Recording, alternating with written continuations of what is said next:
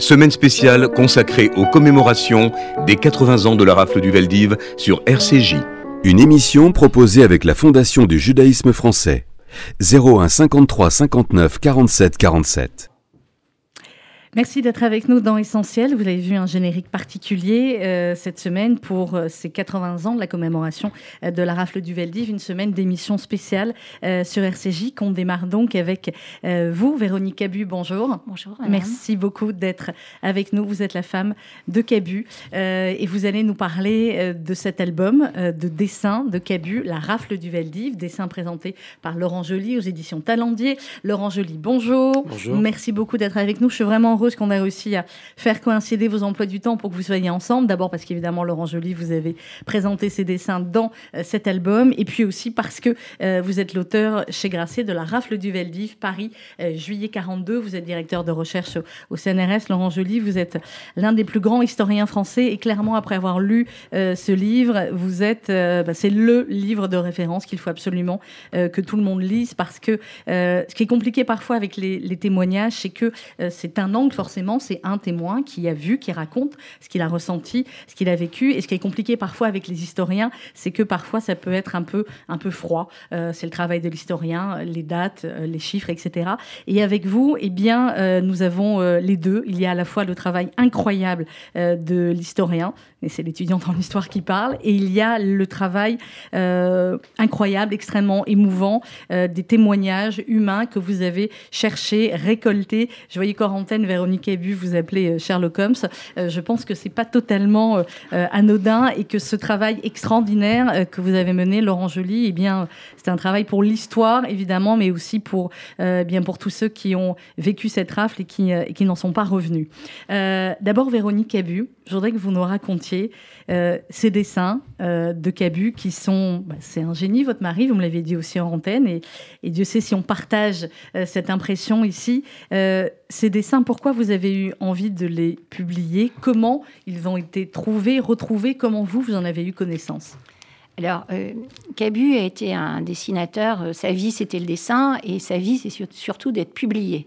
Donc, quand on lui fait la proposition en 67, il refuse pas et il lit le livre de Lévi Tillard et il fait ses dessins. Il consacre euh, toute son énergie et sa force à ses dessins.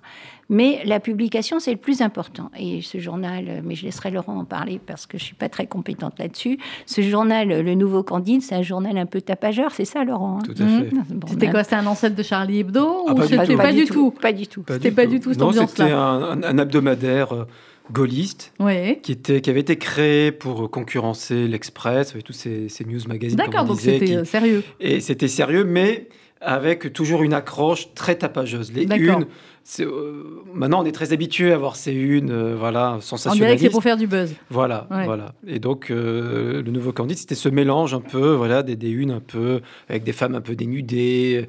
On s'indigne de choses, voilà, liées à l'évolution des mœurs, la pilule, etc., les mhm. mini jupes. Et puis, euh, on essaye euh, d'avoir des articles de fond pour toucher un public plutôt conservateur. Vous voyez que c'est un drôle de mélange. Oui.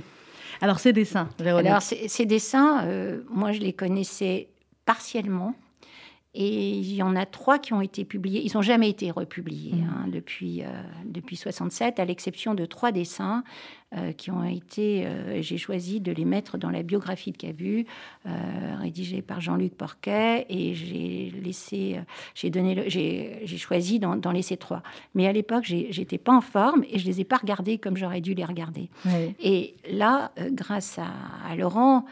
Euh, l'anniversaire du 80e anniversaire de la, de la RAF, euh, tout d'un coup, je me suis dit, ces dessins, ils doivent, ils doivent, être, ils doivent être montrés, puisqu'ils n'avaient jamais été montrés. Mais les originaux, hein, pas... Et alors, donc, avec Laurent, on est parti, et les éditions Taillandier et le mémorial de la Shoah, que je remercie, nous ont suivis. Et puis, tout le monde, tout le monde s'est mis autour de la table. Je dois dire que c'était un peu compliqué, mais tout le monde a joué le jeu. Et vraiment, je remercie toutes les équipes et du mémorial et de, et de chez Taillandier aussi, de Taillandier. Laurent Joly, c'était quoi vous, votre réaction quand vous avez vu ces dessins pour la première fois Ah oui, j'ai oublié de raconter ça. Oui, c'était un rendez-vous inoubliable parce qu'on on, a rendez-vous dans un lieu à Paris euh, où sont ces dessins. Euh, c'était assez compliqué pour les voir. Et, et, donc, on se retrouve dans une salle et les, dessins sont, sont, déballés. Moi, je ne les avais jamais vus. Euh, le nouveau Candide, c'est pas un canard qu'on trouve facilement dans les brocantes. Euh, je ne l'avais pas vu en bibliothèque. Je savais que Cabu avait fait ces, mhm. dessins. J'avais vu les archives de Claude Lévy, mais euh, Claude Lévy avait dû garder dans sa famille. Voilà, il avait dû garder ces exemples. Donc, alors qu'il y avait tous les articles sur son livre, il n'y avait pas le nouveau Candide. Donc, j'avais jamais vu ces dessins. Je savais même pas à quoi ils ressemblaient. Enfin, je connais évidemment la patte de Cabu. Mais là, c'est plus que la patte de Cabu. C'est on, est au-delà. On, est, on, est, on est largement au-delà. Donc, c'est vraiment un choc, vous vous rappelez? Oui, très bien. Et, puis, surtout, euh, évidemment, je reconnaissais des scènes qui étaient dans le livre de Lévy et, et puisque je connais bien le, livre de Lévy et Thiard. Et d'autres scènes qui ne sont pas dans le livre de Lévy et Thiard, mais qui, qui sont des, des, scènes, on va dire, emblématiques, comme par exemple le départ du premier convoi des raflés des 16 et 17 juillet 42 qui part de Drancy le, 19 juillet 42, il y a les femmes qui jettent, qui jettent le mm. pain. Pour les, parce que c'est quasiment que des hommes qui partent dans ce premier convoi. C'est une scène absolument extraordinaire. Et le dessin de Cabu est absolument euh, génial et, d'une force. on a l'impression que c'est une photo. Quoi. C'est, très, très fort. Donc euh, voilà. Et Véronique me dit à l'époque il faut que ce soit montré aux jeunes. Voilà, c'était votre. C'était votre. C'était, et donc il faut faire à la fois une exposition et un livre qui soit voilà, accessible, accessible au, plus grand nombre. Donc on, est parti. Et c'est vrai que le mémoire de la Shoah était le lieu indiqué parce que moi je travaille avec le mémoire de la Shoah depuis des années. Le mémoire de la Shoah accueille beaucoup de, publics scolaires. C'est ce que dis à Véronique, vous savez, surtout à Paris, euh, le, mémoire de la Shoah à Paris, parce qu'il y, a, il y a, c'est aussi à Drancy, c'est aussi à Orléans, le mémoire de la Shoah rayonne un peu partout. Mais à Paris, c'est là où, où il y a, Véronique me dit, il faut que ce soit Paris, il faut que ce soit là où viennent le plus les élèves. Voilà. Et Jacques Fredge a accepté de bousculer la programmation du, mémorial pour, pour, faire cette expo. Et on a réussi à faire ce livre euh, voilà, très, très rapidement. Alors, on va continuer à, parler du livre. Euh, Laurent Joly, cette semaine euh, sur RCJ, cette semaine spéciale, nous l'avons voulu aussi évidemment pour les jeunes générations. Donc, on va commencer par finalement ce qui est l'introduction de votre livre et rappeler pour les plus jeunes qui écoutent cette émission, d'abord en, deux mots, ce qu'est la rafle du Veldiv. Et après, évidemment, on va développer, Laurent Joly, qu'est-ce qui s'est passé les 16 et 17 juillet 42 à Paris? Alors, qu'est-ce qui s'est passé? C'est la mise en application déjà d'une décision criminelle. Parce qu'avant ce qui se passe, il y a une décision. Et cette décision euh, n'était pas une fatalité. Le gouvernement de Vichy a accepté la demande allemande. Les Allemands disent voilà, euh, on veut 40 000 juifs en âge de travailler. Ils font la même demande aux Pays-Bas, ils font la même demande en Belgique. Euh, le, chiffre global, c'est 90 000 pour les trois pays, 40 000 rien que pour, la France. Et on pense même à, voilà, on pense qu'à la zone occupée à ce moment-là. Et le gouvernement de Vichy dit d'accord il, aurait pu dire il aurait pas, possible. C'est compliqué. bon, ce qu'il fait en 41 d'ailleurs, où il tergiverse. Là, il tergiverse pas. Le chef de la police de Vichy, René Bousquet, accepte. Accepte à deux conditions. La première, c'est qu'on laisse euh, les autorités françaises euh, contribuer à la sélection des victimes, donc, euh, parce que les Allemands ne font pas de distinction évidemment français-étrangers. Donc Bousquet dit vous, vous nous laissez les choisir, et deuxième condition, vous nous laissez faire. C'est-à-dire plus d'opérations mixtes comme en 41, des, voilà, les premières rafles, on a des Allemands, on a des Français. Donc c'est 100% police française. Donc, donc voilà, là, c'est, oui, ça, c'est la base, c'est l'organisation. Et après, ça va devenir la plus grosse opération qui a jamais eu lieu en Europe de l'Ouest, parce qu'on voit bien que c'est à Paris qu'il y a le plus de juifs. Et puis surtout, comme on a la possibilité de mobiliser du fait de l'accord entre Bousquet et, les Allemands, la, police parisienne, ben, on décide de, la, de, la, voilà, de, de, frapper un grand coup et donc de viser 35 000 personnes. Parce qu'en vérité, la rafle du, des 16 et 17 juillet 42 vise 35 000 personnes, 27 000 juifs et juifs de plus de 16 ans, apatrides, essentiellement polonais, jusqu'à 55 ans pour les femmes, 60 ans pour les hommes. Toutes, ces catégories-là sont négociées mmh. entre les, les, Allemands et, et, Vichy. Et il y a aussi les enfants qui viennent en plus, qui ne sont pas compter. Les Allemands ne les demandent pas euh, dans l'immédiat. On demande des Juifs et Juives en âge de travailler. Donc plus 10 000 enfants. Donc vous voyez que c'est il n'y a absolument pas d'équivalent ailleurs en Europe de l'Ouest d'une telle opération. Ce que vous dites, Laurent Joly, et on va aller au fur et à mesure dans le, dans le livre, ça c'est le chapitre sur la décision, vous montrez bien en fait clairement la différence entre 1941 et 1942. Parfois on se demande comment euh, un événement on a euh, amené un autre pendant toute cette période-là. là, vous dites, voilà, en 41, il s'agit d'interner des hommes juifs en âge de travailler, action presque banale dans la France de Vichy. En 42, l'objectif est de déporter des familles entières, principalement des femmes et des enfants, vers une destination qu'il est impossible de ne pas imaginer comme éminemment périlleuse. C'est quoi la différence entre 41 et 42 C'est Laval et Bousquet? Oui, c'est Laval et Bousquet, exactement. C'est-à-dire que c'est ce choix qui est fait de, d'être proactif, en fait, et de, et de, devenir complice. Parce que, euh, et en plus, la finalité de ce qui attend les personnes qu'on va arrêter n'est pas la même. C'est-à-dire des hommes en âge de travailler qu'on garde en France et des femmes et des enfants dont on sait qu'ils vont partir, mais séparément, plusieurs semaines d'écart. Il ne faut pas être complètement naïf pour se dire que euh, ce qui va leur arriver va être au minimum des maltraitances terribles et très cruelles, avec probablement la mort au bout du compte, puisqu'il y a déjà des rapports qui arrivent début juillet 42. Donc à Vichy, on sait, on, sait, on sait que la mort est au bout du, du voyage. Et malgré ça, le gouvernement, Laval, Laval est revenu au pouvoir il y a peu de temps, il faut, juste se remettre dans le contexte de l'époque. Euh, Laval, c'est l'homme qui annonce à la radio « Je souhaite la victoire de l'Allemagne ». On, est dans cette séquence-là, c'est juin 42, « Je souhaite la victoire de l'Allemagne ». Et ça, ça a beaucoup choqué la population française. Et c'est un point de non-retour, si vous voulez. Là, euh, c'est l'alignement complet sur l'Allemagne. C'est l'alignement complet. Donc, mm. quand les Allemands disent à ce moment-là, on veut 40 000 juifs, il faut leur donner 40 000 juifs. Voilà, il n'y a, pas d'autre solution. Et après, on rentre dans cette espèce de négociation terrible pour quels juifs Et la Vichy bah, se greffe sa propre politique antisémite. C'est que Vichy veut depuis longtemps se débarrasser des juifs étrangers qu'ils considèrent comme indésirables. Ils, le disent publiquement. Ce sont des ennemis de la France, euh, ce sont des propagandistes communistes, gaullistes, ils font du marché noir. On doit se débarrasser des juifs communistes, euh, des juifs étrangers. Donc on le dit, on le redit, on ne le dira jamais assez, Laurent Joly. Et apparemment, on ne l'a peut-être pas encore assez dit, puisqu'il a fait de le redire il y a, il y a quelques semaines, il y a quelques mois. Euh, c'est Vichy, la rafle du Veldiv.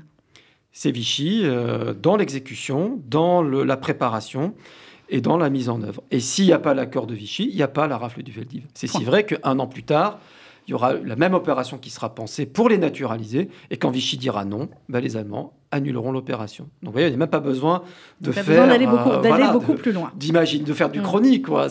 On, sait ce qui s'est passé quand, euh, quand euh, Vichy peut dire non justement sur la, connaissance de, ce qui s'est passé. Véronique Abu, vous, quelle connaissance vous aviez euh, de, la rafle du Veldiv avant euh, de voir les dessins de votre mari, avant que votre mari euh, travaille dessus? D'abord, question bête, vous étiez déjà mariée avec non, pas à l'époque. Voilà, d'accord.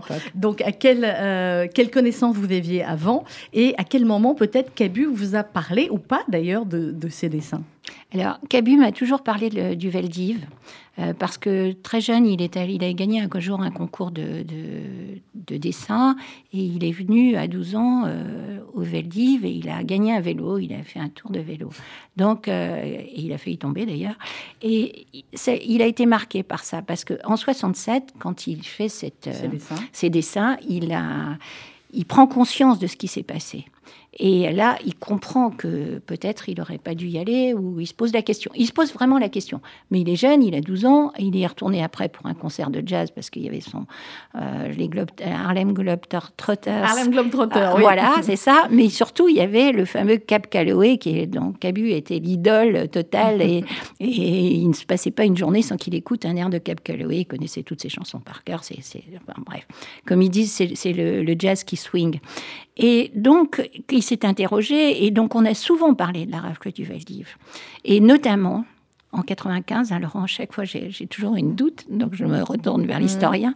En 95, quand le président Chirac a reconnu, etc., je me souviens très bien de ce jour-là, où il était très, très conscient, très, il attendait ce moment-là à un moment que ça, que ça soit dit. Enfin, je, me souviens très bien de la conversation, euh, la conversation qu'on a eue. Je me souviens pas de ces mots parce que c'est impossible. Euh, mais euh, je sais qu'il en a, il, est, il, il avait été très, très intéressé par cette prise de position du, président Chirac. Mmh. Et, comment? Et on en parlera euh, mercredi, notamment avec, avec Frédéric Salabarou. Euh, j'ai lu, moi, votre livre, euh, Laurent Joly, d'abord, et ensuite j'ai lu, alors je ne sais pas si c'était le bon ordre à faire ou pas, et ensuite j'ai lu la, la BD, mais c'est vrai que je pense que c'est peut-être le bon ordre parce que, effectivement, il y a beaucoup, beaucoup, beaucoup plus de, de détails dans votre livre, forcément, que, que, dans la BD, et néanmoins, on retrouve beaucoup de textes, effectivement, et de, et de personnes, en fait, dont vous parlez dans, le, dans le livre et qu'on revoit effectivement dans la BD, les, les, clandestins, Margem, Lichstein, pardon pour le nom si je l'écorche, et Safi Sarah, et d'autres comme ça que finalement Cabu avait dessiné aussi. Oui, alors il y a certains, on, les retrouve. Sarah, elle n'est pas dans mon livre, parce que justement, comme euh, elle était l'un des, elle est, l'un des fils rouges, euh, puisque euh, probablement Cabu s'inspire du témoignage de sa mère, sa mère, sa mère qui témoigne en 67 mm. pour les centres de rassemblement. Vous voyez cette jonction entre la rue de Belleville et la, et la, et la euh, rue des Pyrénées qui amène dans, ce goulot d'étranglement qui était le, centre de rassemblement de l'impasse Métairie, je crois, qui existe toujours.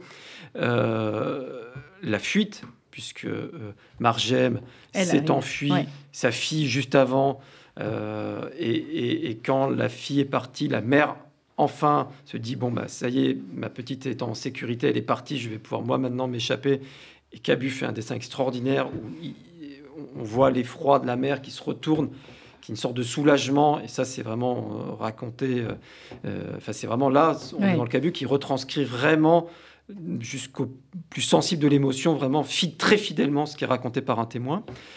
Et donc voilà, elle est, Sarah, en plus Sarah Montard, je l'ai bien connue, et elle, est décédée pendant, qu'à 94 ans, pendant que je terminais ce, ce, livre. Hmm. Et même euh, le texte, le troisième texte, parce qu'on a fait aussi un texte sur la vie clandestine.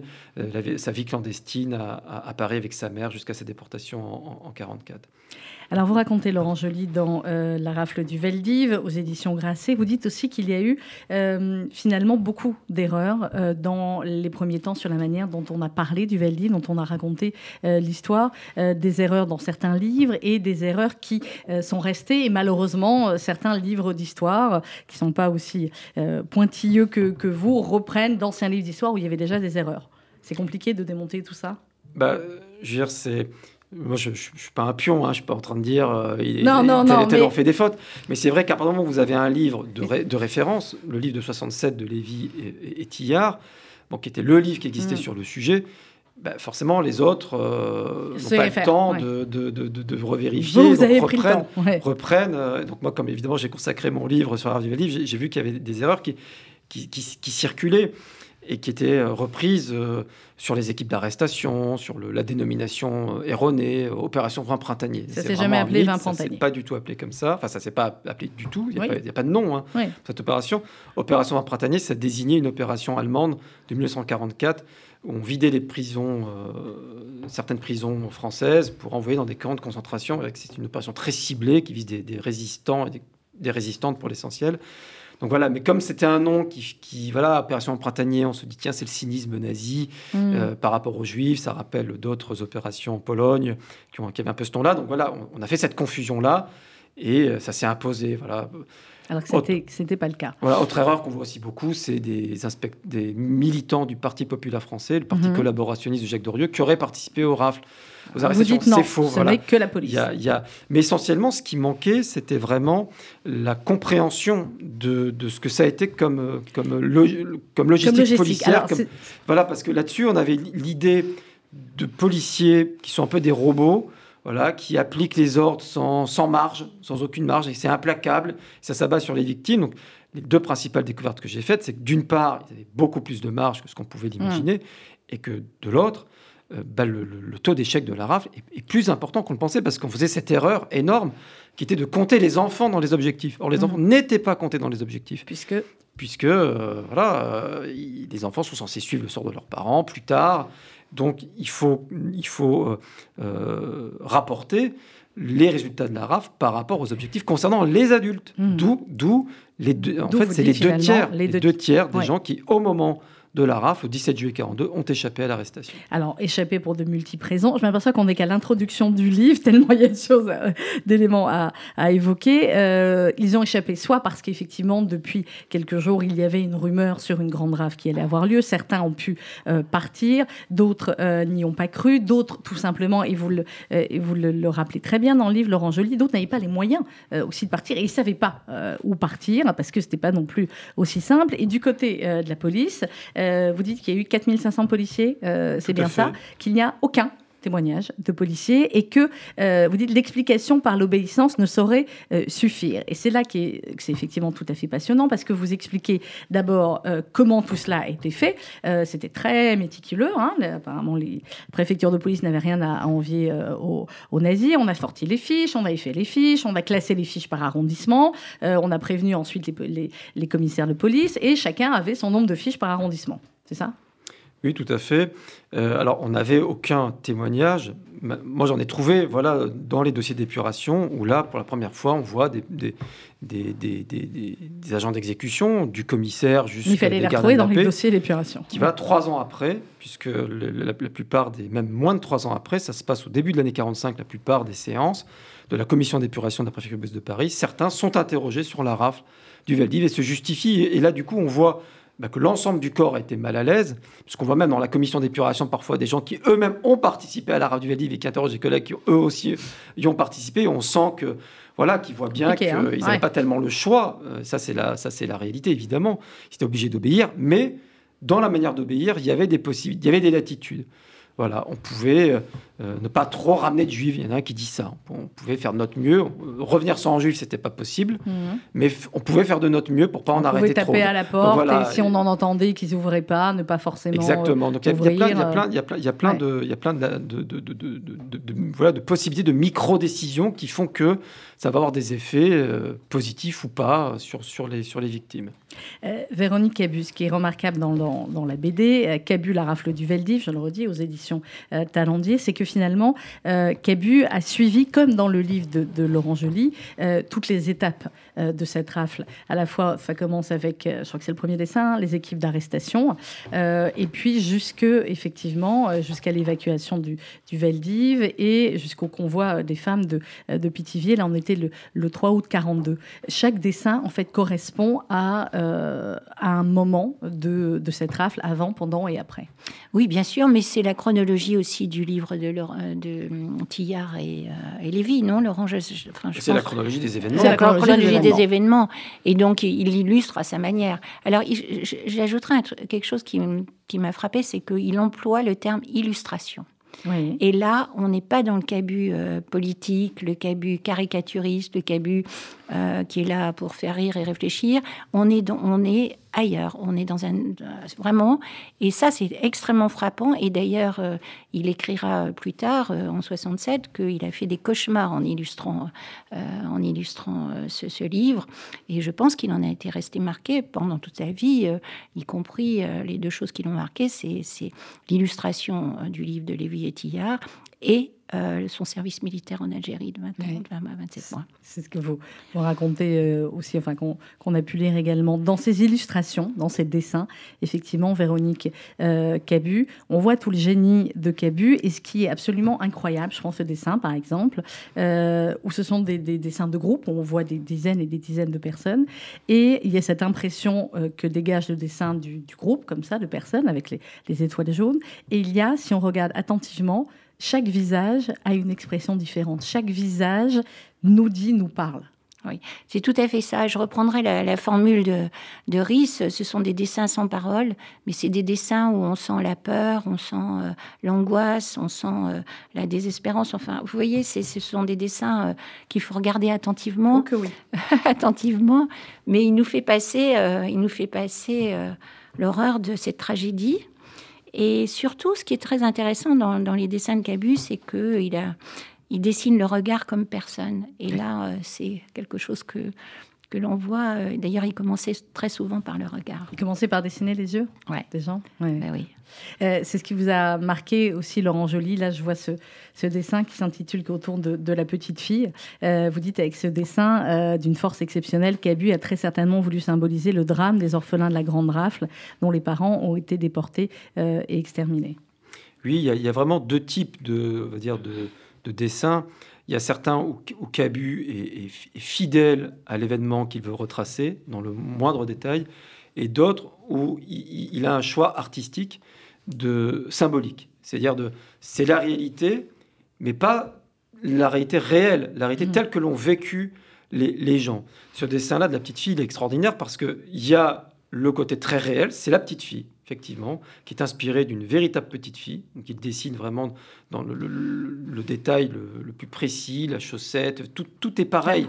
tout est pareil. Mm. Et, quand on voit la photo à côté, c'est, on voit qu'il a vraiment eu ce souci de. C'est, elle. Et l'arrestation en arrière-plan, en revanche, là est symbolique. Parce que Cabu veut montrer que les personnes arrêtées sont des innocents qu'on arrête comme des gangsters. Et ça, les témoins le disent. Les témoins le disent, on avait l'impression d'être des bandits, on était arrêtés comme des bandits au petit matin. Vous voyez, comme quand des, flics qui viennent, et là, on voit, on voit, on voit des, policiers, on a l'impression d'être dans un film. Vous voyez, on, est, on, est, en train d'arrêter Al Capone, vous voyez.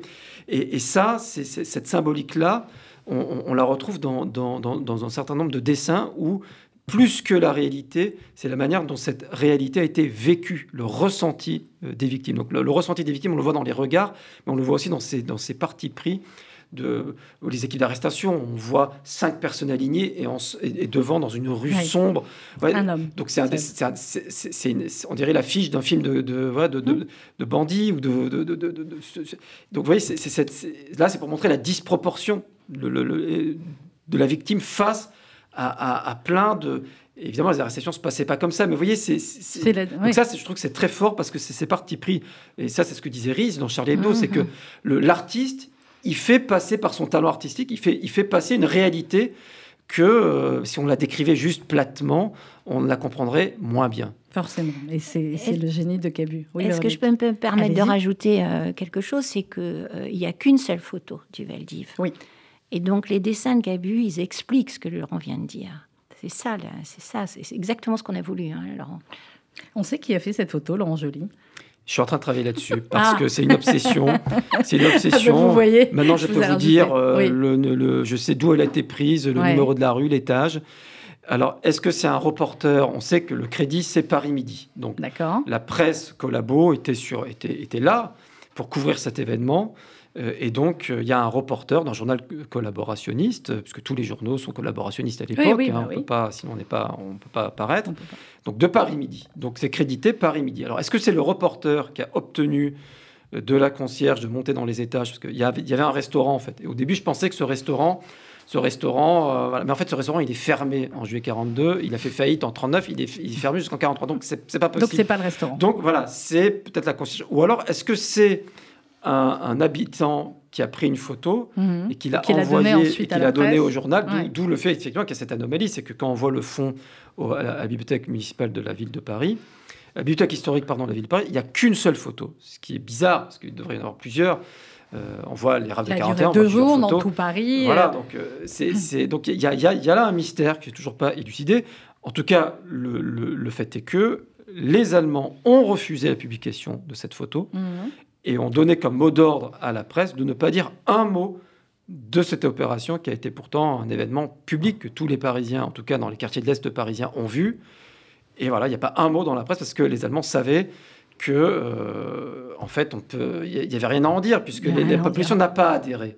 Donc, ce qu'ils pensaient faire, c'est-à-dire de la propagande autour de cette rafle, c'était pas possible de le faire. Parce que les images étaient évidemment particulièrement terribles et que même si les Français euh, avaient été abreuvés de, d'expositions et de propagande sur, euh, sur les Juifs, et même si certains, les, et dans les concierges et dans les commissaires, non seulement ont dénoncé, ont aidé, il y a tous ceux qui ont sauvé, bien évidemment, et la population qui était dans les rues de Paris voient finalement ces hommes, ces femmes, ces enfants, leurs voisins, des enfants monter dans des, dans des bus comme ça. Et la population est quand même globalement choquée, Laurent Joly. Absolument. Et là, pour, pour l'un des choix artistiques de Cabu, euh, délibéré et de ne montrer aucun témoin. Vous ne voyez jamais personne dans la rue. Mm. Alors on, discerne à un moment donné quelqu'un derrière une fenêtre. on ne sait même pas si c'est un être vivant, mais il n'y a, a, jamais aucun. Donc là, pour bien montrer, vous voyez ce choix-là de l'artiste de dire voilà, les victimes sont seules, isolées, euh, et, face à elle, une machine implacable. Mais la réalité, c'est que c'est un événement public, que les voisins sortent, qui parlementent avec les policiers, que dans la rue, les gens voient ce qui se passe. Parce que euh, ça commence au petit matin, mais euh, c'est long, c'est long la rafle. C'est des... long avant en préparation, euh, ce qui a le pu déroulé, permettre le déroulé, effectivement le déroulé est long, et puis ça continue après. C'est ce qui est remarquable aussi dans votre livre, Laurent Joly, c'est que, c'est que pour nous, pour ceux qui ne sont pas des spécialistes comme vous, ça s'arrêtait finalement au 17 juillet 42, et non, vous racontez, et on y reviendra, ce qui s'appelle la traque, où après, ben, les arrondissements, les commissaires qui n'avaient pas ramené assez de juifs, et bon, on leur disait, non mais retournez-y, peut-être ils sont cachés, ils sont revenus, etc. Il y a des histoires euh, totalement bouleversantes. Moi, l'histoire de la, de, la dame qui est revenue alors qu'elle était partie et qui est revenue parce qu'il fallait payer son loyer et qu'elle avait peur de. Enfin, c'est des, On se dit, mais c'est incroyable, quoi. Oui, il y a, y, a, y, a, y a, plein de scènes incroyables parce que voilà, c'est en fait chaque, chaque individu a sa propre trajectoire de survie ou de pris, pris, est prise au piège. Et c'est vrai que la rafle du Veldiv a eu lieu le 16 juillet 42. Et la veille, c'était le paiement du terme. Le terme, c'est ce que c'est à l'époque, on payait le loyer tous les trois mois. Donc on le payait euh, le 15 juillet, 15 avril, 15 janvier, 15 octobre. voyez et, là, c'était la date du paiement du terme. Il y a des gens qui sont revenus, et, des, témoins connus le racontent. Euh, Julia Valac, c'est ce qui arrive à sa mère. Et euh, mon ami Charles Trémille, c'est aussi ce qui arrive à, sa mère. Lui, il reste à la campagne avec son père. La mère se dit, il faut quand même qu'on paye le loyer parce que faut qu'on garde notre appartement au cas où. Donc elle vient. Et évidemment, comme les Juifs n'ont plus le droit de sortir après 20 heures, qu'il y a le couvre-feu, eh ben, on, va, on, va, on va rester, on ne prend pas le risque. On, va rester, elle reste avec, je crois, un ou deux de ses fils. Et le 16, le 16 juillet au matin, ils sont pris. Alors il y a toutes ces histoires de famille, ces moments effectivement qui se jouent à, à une seconde près, euh, parfois. Euh, il y a tous ceux qui ont, euh, alors on l'a dit, collaboré, il y a tous ceux qui ont sauvé aussi, qui ont prévenu avant, qui ont essayé le jour même aussi de, d'agir pour protéger leurs voisins ou leurs amis ou, ou les cacher. on peut les, les dénombrer, cela, Laurent Joly, ou c'est compliqué? Parce qu'on peut dénombrer, voilà. C'est ce que vous avez dit, c'est les deux tiers qui ont été voilà, sauvés. Maintenant, on mm. sait précisément euh, j'ai même les chiffres grâce au, mémorial de Serge Klarsfeld, puisque vous savez, le mémorial de Serge Klarsfeld, c'est un énorme livre. Mais en quatre tomes. Voilà, et, mais c'est d'abord une base de données informatique. Hum. Et donc, euh, euh, Serge Klarsfeld, avec Alexandre Doulu, que vous entendrez tout à l'heure, qui est un ami, bah, j'ai hum. pu obtenir la base informatique.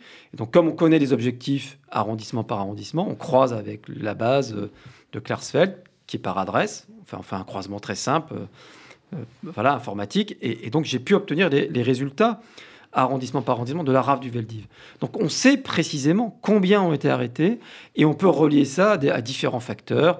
Euh, voilà, euh, on se rend compte que c'est au cœur de Paris que les gens ont, davantage échappé. 27% seulement des gens ont été arrêtés dans les 11 arrondissements centraux, 36 entre le 12e et le 20e. Donc vous voyez, plus un arrondissement est étendu, plus ces gens sont mhm. dispersés. Et, et, puis en banlieue, en revanche, là, les gens étaient davantage pris. Euh, il y, a plein d'explications. Euh, voilà, je, mais, mais voilà, on, peut, on peut vraiment comprendre et quantifier qui. Et donc il reste 15 000 personnes qui sont à trouver. donc il y a une rafle après la rafle qui, qui continue. ça, c'est, ça, c'est vraiment la principale découverte que j'ai faite parce que je l'ignorais complètement. La traque, je connaissais, qu'on a cherché, voilà, qu'on a créé des brigades spécialisées pour arrêter les juifs euh, de manière globale, mais qui a eu des procédures spéciales pour arrêter, après pour arrêter juste ceux qui avaient échappé à la rafle du Veldiv, c'est-à-dire la fameuse circulaire 173-42 de voilà, les catégories juifs polonais de 2 à 55 ans, de 2 à 60 ans pour les femmes, de 55 ans pour les hommes. Ça, c'est quelque chose que, j'ignorais avec les mêmes équipes qui avaient opéré 16 et 17 juillet. Et on l'ignorait tellement que, que on avait cette erreur sur le chiffre. Les 13 152, ce qu'on voit sur les plaques ou ce qu'on entend dans les discours, c'est en fait le résultat au 20 juillet 42. parce que ça continue. Et en fait, l'opération ne s'arrête pas, elle s'arrête à la fin du mois d'août 42. Et là, on a arrêté 14 000 personnes. Et après, bon, ben, on se dit, ben, là, on ne va pas retourner indéfiniment chez, chez les gens. Donc, on rend les fiches euh, à l'administration centrale, et puis c'est la traque, voilà. C'est l'autre, c'est traque. Alors dans le livre, évidemment, euh, Laurent Joly et dans le, les dessins euh, de Cabu, il y a, il y l'arrivée au Veldiv, il y a ce que les témoins, les rescapés racontent et qui est en fait complètement inracontable tout le temps. Il y a ce, ce dessin là de l'enfer du Veldiv, et là aussi ce que je disais tout à l'heure, Véronique Cabu. là, je sais pas, il y a peut-être des centaines hein, de personnages dans le dans le dessin et Et, et, chacun, voilà, vous, pouvez, pourrez regarder, chaque visage a une expression. Il y a les enfants, il y a les bébés. et il y a ce, témoignage dans votre livre de Clara Garnec, Laurent Joly. Nous avons demandé à Lou Cohen, qui est l'une de nos jeunes journalistes, de, lire ce témoignage. écoutez bien, Clara Garnec raconte, et c'était une lettre qu'elle a fait le 18 juillet 42. Cher oncle, tante et cousine, de mots pour vous dire que nous avons été pris jeudi à 3h30 et on nous a conduits au vélodrome d'hiver. Nous sommes très malheureux. À chaque instant, il y a de nouveaux malades, il y a des femmes enceintes, des aveugles. Nous couchons par terre. Hier, on nous a donné du lait pour les enfants de moins de 10 ans, une tartine de pain, une tablette de chocolat, une madeleine, des pâtes. Je ne sais pas si on pourra supporter encore longtemps ceci. Maman n'en peut plus. C'est encore plus abrutissant que toutes les femmes racontent des choses qui ne tiennent pas debout, et au lieu de se remonter, elles se descendent, et celles qui ont un peu de courage, elles le perdent petit à petit. Je ne peux pas en écrire plus long, et nous espérons vous revoir bientôt. Jeannot pleure tout le temps parce qu'il veut retourner à la maison. Extrait de la lettre de, Clara Garnec, témoignage du, du Veldiv, Laurent Joly qui, illustre bien l'enfer du Veldiv. Il n'y a pas, d'autre mot. Ce qui s'est passé là-bas euh, était innommable, inracontable. Les hommes, les femmes, les enfants euh, en pleurs, rien à manger, rien à boire, l'angoisse absolue, euh, l'angoisse absolue de savoir ce qui, allait, leur arriver. Il y en a eu beaucoup des témoignages que vous avez pu recueillir comme ça ensuite, ou finalement assez peu par rapport au nombre de personnes qui étaient. Bah, très peu. Karen Tayeb, au mémoire de la Shoah, a, recensé une quinzaine de lettres, dont, dont, dont, celle-là. Mm. Au total, euh, il y en a peut-être une vingtaine aujourd'hui, euh, parce que dans, certains fonds privés, certaines personnes en ont gardé chez elles. Donc, moi, j'en ai 20 au total. Donc, on n'en a, on en a pas plus. Or, on sait que des centaines de lettres sont sorties du Vélodrome d'hiver parce que les pompiers avaient accepté, pompiers qui étaient sur place, euh, ils ont accepté, on le sait, d'apporter de l'eau. Euh, c'est grâce à eux qu'il y a de l'eau au Veldiv, parce qu'au départ, il n'y a pas du tout d'eau. Et euh, ils ont aussi accepté, certains d'entre eux, de, sortir. Et donc, il y a un, pompier qui raconte qu'il a sorti 500 lettres. Donc, on sait qu'il y en a plein qui sont sortis. Moi, qu'on sont arrivés à, destination Et puis surtout, les gens eux-mêmes ont été arrêtés après. Donc, ces lettres ont, disparu. Donc, on en, a, on en a une vingtaine. C'est des témoignages vraiment très rares, très précieux. Même si les gens, on le voit bien dans cette lettre de, de Clara Garnec, euh, on ne veut pas non plus complètement alarmer les proches, mais là, on, devine quand même que c'est l'enfer. On devine quand même que, c'est l'enfer. Parce qu'effectivement, rien n'avait été préparé pour les recevoir. C'est ça, l'enjeu. Quand on voit la logistique hein, incroyable qui a pu être mise en place par, par l'État français avant pour les chercher, les arrêter, etc., est-ce qu'ils n'ont rien mis volontairement Ou est-ce qu'ils n'ont rien mis parce qu'ils n'ont pas pensé Ou est-ce qu'ils n'ont rien mis parce dit de toute façon, on les met après dans des bus, dans des trains et c'est plus notre problème? Oui, c'est un mélange d'engrenage de, criminel et d'incurie administrative parce que euh, interner massivement des gens en Veldiv, on, sait faire, on a déjà fait en 1940. L'armée avait ordonné l'internement des ressortissantes euh, allemandes. Euh, donc pays ennemis, vous voyez, c'est la guerre, donc en mai 40. Donc il y a des milliers d'Allemandes qui ont été internées, et dont d'ailleurs beaucoup de Juives. Mhm. Et d'ailleurs, dans mon livre, je publie une photo d'une rescapée du Veldiv, revenue de déportation, qui a été deux fois au Veldiv en 40 comme allemande et en 42 comme juive. et qui, euh, donc c'est des cas rares parce que, comme vous le savez, euh, c'est les familles qu'on emmenait, qu'on emmenait euh, au Veldiv et, et, en 40, évidemment, il n'est pas question d'interner des femmes avec des enfants. Enfin, c'est une chose qu'on ne fait pas. donc voilà, c'est des adultes sans enfants. Il y en a très peu qui ont fait, qui ont fait deux fois le, le Veldiv. Et donc, euh, en 40, on voit quand même que l'armée, c'est absolument pas le paradis du tout, hein, c'est des conditions non, très non, on est d'accord, mais, c'est autre chose. On prévoit quand même de la literie, on prévoit de la nourriture, c'est le minimum pour accueillir des gens, de la paille, voilà. Là, rien n'est prévu. Parce que, euh, euh, parce que d'une part, on s'imagine que les gens vont appliquer, parce que dans les, quand vous regardez les consignes d'arrestation, vous voyez que les gens devaient amener avec eux trois jours de vivre. Voilà, ils mettent exactement ce qui doit rentrer dans la valise. Ça devait suffire pour les gens avant qu'on les envoie à Pithiviers à Bonne-la-Rolande. Puis ils devaient aussi venir avec des couvertures, puis ils devaient aussi venir avec des draps. Vous pensez bien que les arrestations ne se sont pas passées euh, exactement comme, c'était prévu. Et puis des gens, tout le monde n'a pas trois jours de vivre chez soi comme ça. Donc c'est effarant de voir le décalage qu'il y a entre cette bonne conscience qu'on se donne en disant ben non, on a, on a, mis trois jours de vivre, et évidemment, il y a, les gens n'ont rien à manger. Et on s'en rend pas compte tout de suite. Et donc, c'est que le lendemain qu'on va commencer à donner à manger aux gens. C'est des jeunes qui arrivent, des jeunes du maréchal. Donc, déjà, vous voyez, des jeunes pétainistes en uniforme qui arrivent. Donc, pour les victimes, déjà, c'est. Et, et, en plus, la presse collabo va voir qu'il y a des jeunes du maréchal qui viennent pour, euh, pour aider les juifs. Ça fait un scandale et ils, doivent, ils doivent partir. Donc, les, gens sont complètement livrés à eux-mêmes avec quelques assistantes sociales. Il y a quelques médecins qui sont, euh, qui sont là, des, des, médecins de la Croix-Rouge, des médecins juifs mais qui n'ont pas le droit d'exercer comme médecin, mais comme infirmier. Enfin, vous voyez, c'est vraiment le chaos. C'est le chaos euh, absolu. Euh, avec en plus des conditions d'internement qui sont terribles, parce que en, en 40, les Juifs peuvent on peut essayer de s'organiser pour être sur le terre-plein central. Il y a une pelouse immense. Ben là, non, les gens doivent dans rester les dans les gradins. Il n'y a que les malades qui ont le droit d'aller euh, sur, euh, sur la pelouse et, et, sur de, les, rares literies qu'il y a. Donc c'est vraiment, c'est, vraiment un, naufrage humanitaire avec en plus cette, euh, là aussi la différence avec 40, cette, cette angoisse qui commence, et Clara Garnec le dit, c'est que les gens se disent mais on va, on va tous nous tuer. Mmh. Euh, ça, donc il y, a en plus un, climat anxiogène qui, qui, se met avec des gens qui se mettent à, à hurler, libérez-nous, euh, dans les micros, on essaye de les calmer. Enfin, c'est vraiment le cauchemar absolu. On va écouter un, autre extrait euh, lu par euh, une autre de nos jeunes, euh, RCJ Luna Rose d'Osman. C'est le témoignage de Annette, Annette Kracher, qui avait 13 ans et qui était internée à Pithiviers et qui raconte ce moment effectivement de séparation entre les mères et les enfants. C'est épouvantable. Les enfants s'accrochent aux robes des mères. Les gendarmes veulent absolument que les mères se mettent deux par deux. Et ils s'énervent. Nous allons passer je ne sais pas combien d'heures, de temps, de chaque côté des barbelés les mères d'un côté, tous les enfants de l'autre, sous le soleil de la journée. Les gosses essayent de parler à leur mère à travers les barbelés. Et puis après, on est rentré dans les baraques. Les enfants étaient dans un état épouvantable. Il n'y avait plus que des gosses dans la baraque.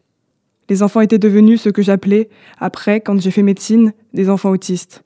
Ils ne voyaient plus personne, ils ne riaient plus, ils ne souriaient plus, ils ne pleuraient plus. Ils étaient enfermés complètement dans leur douleur les témoignages de, cette jeune fille qui avait 13 euh, ans, internée ensuite à, à Pithiviers. Alors, il y a il y a ces moments euh, terribles que vous racontez, euh, Laurent Joly. Euh, vous racontez, vous parlez notamment de Jenny Plocky. et vous dites qu'elle précise dans un, dans un autre livre que lui avait commencé une romancière qu'elle a en fait deux heures pour parler avec sa mère. ma mère me dit tout ce qu'elle pense devoir me transmettre. Ce sont les deux heures les plus importantes de ma vie. Tout ce que je dois savoir, tout ce qu'elle sait de la vie. Pendant tout ce temps, mon père lui tient la main. Ce sont ces moments-là aussi, racontés dans un livre d'historien, Laurent Joly, qui permettent euh, de se rendre compte de ce que ça a été réellement. Oui, et c'est d'autant plus émouvant que ces témoins sont encore vivants. On les entendra ce soir pour ceux qui, euh, qui vont regarder. ils vont, alors vraiment, c'est peu de dire qu'on vous incite à regarder ce documentaire réalisé par euh, David Cornbrosa et vous-même, hein, Laurent Joly, France 3, 21h10. Donc on entendra certains de ces. Tout à fait, on entend Génie Plocky, parce que euh, en fait, il y avait une contradiction dans les circulaires euh, sur le sort des enfants. Euh, les enfants pouvaient sortir, disait une circulaire, et une autre disait non, les enfants doivent rester avec leurs parents. Donc laquelle des deux appliquer? Et à Vincennes, en plus, Génie n'est normalement pas arrêtable. donc elle, en plus, c'est compliqué, parce qu'elle a 17 ans et elle est française. Si elle avait moins de 17 ans, elle devait accompagner ses parents. C'est très précis. Mais hein. voilà, donc vous voyez, mais, mais là, on se rend compte que la circulaire dit que euh, les, euh, une, deuxième circulaire dit les enfants de moins de 16 ans peuvent sortir si un membre de leur famille n'est pas arrêtable. Or, Génie n'est pas arrêtable, donc elle peut prendre son petit frère. Voyez. Mais d'autres ont refusé ça, les petits frères restant avec les parents. Donc, donc c'est des drames terribles. Et effectivement, une séparation où Génie le dit bien, elle sait que ses parents le sentent, ils ne se reverront plus. Il y en a beaucoup qui le disent. Hein. Sa mère lui dit tout ce que, voilà, tous les conseils qu'on a donnés à une, jeune fille qui va vivre sa vie de femme. Donc c'est des moments absolument bouleversants. Annette Cracher raconte quelque chose qui, qui, est sans doute pire encore parce que elle, elle vit le centre de rassemblement, mmh. elle vit Veldiv et elle vit Pithiviers avec sa mère. Mmh. Et alors, ce qui se passe à Pithiviers, c'est vraiment le, le, pire parce que là, euh, on s'attendait pas à recevoir 4000 enfants parce que ces enfants auraient dû être séparés. Dû, oui au stade du Veldiv. Le Veldiv n'a de vocation, enfin, on a rassemblé les gens au Veldiv que parce qu'il fallait séparer les parents des enfants qui n'étaient pas demandés tout de suite par les Allemands. Et donc ces enfants devaient aller à l'assistance publique. C'était mm. ça qui était C'est pour ça qu'on les a mis là. Mais bon, le professeur de Paris s'est dit, ça va être compliqué, il y avoir des cris, des larmes, puis surtout, on n'a pas arrêté assez de gens. Donc, Donc les enfants, on les met voilà, avec. Les hein. enfants, comme ça, on gonfle les chiffres, et puis mm. c'est l'administration du Loiret qui va se débrouiller avec ça. C'est vraiment ça. Vous voyez comment, comment le, le, crime peut être derrière des choses très banales, hein, très, euh, très euh, ordinaires. Et donc, euh, il y, y, a ces enfants qui partent. Mais bien sûr, il faut, il faut d'abord remplir les convois. Donc, on prend d'abord les adultes et les hommes. Puis ensuite, les femmes. Arrive le, sort des, le, tour des femmes. Ça, c'est dans l'un des dessins de Cabu. Mm. On a les hommes qui partent de Drancy, on, voit, on le voit les, directement déportables. De Pithiviers, un convoi qui part le 31 juillet. Et le fameux convoi des femmes. C'est pour ça que le dessin de Cabu est très fort, parce qu'on ne voit que des femmes. Ouais, que des femmes. Et effectivement, il y a un convoi en France, sur les quelques 80 convois qui sont partis, où il n'y a eu que des femmes. C'est le convoi du Trot de 42, dans lequel il y a la mère d'Annette Cracher euh, et sa sœur. Et, c'est terrible parce que, euh, voilà, il y avait déjà une première dislocation avec les, pères qui partent, et maintenant ce sont les mères. Et après ça, ben, les enfants sont seuls, complètement livrés eux-mêmes. Il y a, un, moment, donné où vous, oui, où vous racontez Georges euh, Oran euh, qui dit il voit un enfant, je parle à un bonhomme d'un peu plus de 6 ans il est chef de famille, il a son cousin d'à peine 4 ans. Mon chef de famille porte l'étoile, il est crâne et porte son baluchon comme un sac de campeur. Il est décidé. Son cousin, c'est comme son frère, son fils, son enfant. Il a 6 ans. Il s'occupe de son petit cousin qui a 4 ans. C'est parce que, évidemment, ces enfants sont seuls. Il y a quelques adultes qui sont encore là, des assistantes sociales. Et, dans un état de dénuement, euh, ils ont des poux, ils ont des croûtes, enfin, c'est terrible. Et les Allemands finissent par donner l'ordre de les déporter. Euh, autour du 13 août 42, ça y est, on peut déporter les enfants. C'est-à-dire qu'à Auschwitz, euh, c'est prêt pour euh, les gazer, les brûler. Voilà, c'est vraiment cette, dimension-là qui, explique cette aberration de, transfert plusieurs semaines après leurs parents. Mais évidemment, les Allemands refusent des convois où il n'y a que des enfants, parce que vous imaginez, c'est pas gérable. Donc il faut, faut envoyer ces enfants à Drancy. Et Georges Oran-Koransky, qui fait partie d'une équipe de corvée, va les accueillir. Euh, avec d'autres. Et il va dessiner d'ailleurs cette, cette, cette, arrivée des enfants qui sont. C'est apocalyptique de, de, les voir. Et on va les. les bah, ils vont être traités comme des adultes, c'est-à-dire que on les arrête, on les met dans des bus, on les envoie à Drancy. Ils passent à la baraque de la fouille, donc d'où cette scène que décrit Georges Rankorowski, où les enfants sont là comme des jeunes chats, d'essayer de défendre leur maigre bien, ce que leurs parents les ont, leur ont laissé. Mais on va quand même leur prendre. Voilà. Et on les mélange avec des adultes qui viennent de zones libres, puisque Vichy fait des rafles en zone hmm. libre, et ils sont, ils sont déportés à partir du 17 août 42 du, de Drancy. Véronique Abu, qu'est-ce que ces dessins aujourd'hui vont apprendre euh, aux plus jeunes et à ceux qui je ne connais pas l'âge de Laurent Joly, mais on doit être globalement à peu près de la même génération, à tous ceux qui avaient euh, peut-être une autre image de Cabu, dessinateur et journaliste. Vous le dites dès les premiers mots, carte de presse numéro 21 000 et quelques, et on sait à quel point pour les journalistes c'est important ce, numéro de, carte de presse. Euh, qu'est-ce qu'on va apprendre de plus grâce à ces dessins sur Cabu, sur l'homme qu'il était?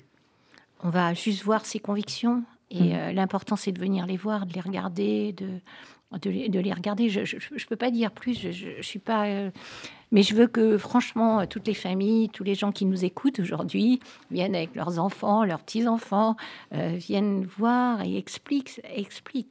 Et je suis très frappée, euh, je suis retournée dimanche matin au mémorial, de voir à quel point les visiteurs sont attentifs, regardent, euh, il y a des familles justement qui viennent, des parents avec des jeunes adolescents. C'est exactement ce qu'on veut. il, y a, il y a un grand, il y a un grand silence dans la dans la pièce. Bien sûr, on est au mémorial de la Shoah, mais il y a une vraie euh, écoute et une vraie, un vrai regard. Et c'est exactement ce qu'on voulait avec Laurent. Mm.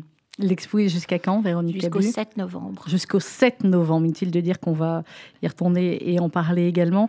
Euh, Laurent Joly, on va beaucoup, pendant cette semaine, évidemment, parler, une semaine spéciale, je, le rappelle, mais beaucoup parler de transmission aussi, de comment euh, transmettre euh, aux plus jeunes. clairement, des expositions telles que celle-là, des dessins. il y a des choses qui passent par l'écrit, qui passent par les, les films, par les documentaires. Et je rappelle ce soir, France 3, 21h10, votre documentaire avec David Cambrosa. Et il y a d'autres choses aussi, peut-être pour euh, les plus jeunes, en tout cas pour les adolescents, qui passent par ce média-là, par le dessin.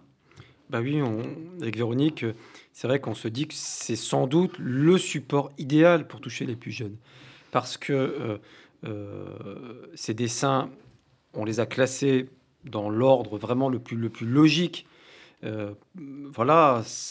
Et donc, à chaque étape, on peut expliquer de manière très simple qu'est-ce qui s'est passé. La décision du gouvernement de Vichy, qui a agi. Mmh, c'est ce que vous avez repris en mettant des textes Qui exécute comment ça se passe pour les victimes, les différentes étapes, parce que c'est assez compliqué en fait. En, en on ne sait pas les détails. Et là, on l'explique de manière très claire. Voilà, d'abord, on a arrêté les gens, on les a amenés dans des centres de rassemblement. On a un dessin de Cabu qui nous montre un bus. Ensuite, on a un centre de rassemblement. Ensuite, on a, on sait que euh, les familles sont allées au Vélodrome d'hiver. Après ce premier tri hein, dans les centres de mhm. rassemblement, il y en avait un par arrondissement, parfois plus. Ceux qui étaient directement déportables, les adultes sans enfants, vont à Drancy. Et on a un dessin qui nous montre un premier départ euh, dès le 19 juillet 42. Au Veldiv, on y reste pendant quelques jours. Et à partir du 19 juillet 42, on les envoie à la gare d'Austerlitz. On a un dessin de la gare d'Austerlitz, mm. euh, où c'est quasiment des femmes, des enfants qu'on voit.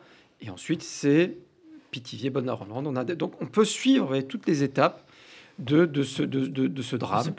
Euh, parce qu'on n'a pas, de, on pas de, de, photos, évidemment, de tout ce qui s'est passé pendant, pendant ces, à part cette photo euh, devant le, le vélodrome d'hiver. Donc, euh, je pense vraiment que c'est un. Au début, on n'aimait pas ce mot-là parce que c'est un mot un peu. Mmh un peu lourd, outil pédagogique, euh, ça fait un peu jargon euh, de l'éducation nationale. Mais, c'est le cas. Mais c'est le cas, c'est euh, voilà, faut l'assumer. C'est d'ailleurs hier j'ai donné une, formation avec des, profs mhm. et, pour eux c'est un outil formidable. Ah, c'est un outil extraordinaire.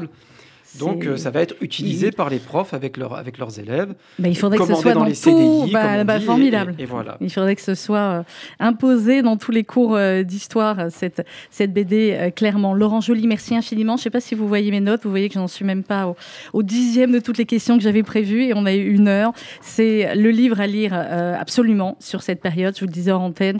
il y a eu le travail de les travaux plutôt de Serge et Beat Klarsfeld. Il y a eu les travaux de Paxton. il y a les travaux de Laurent Joly.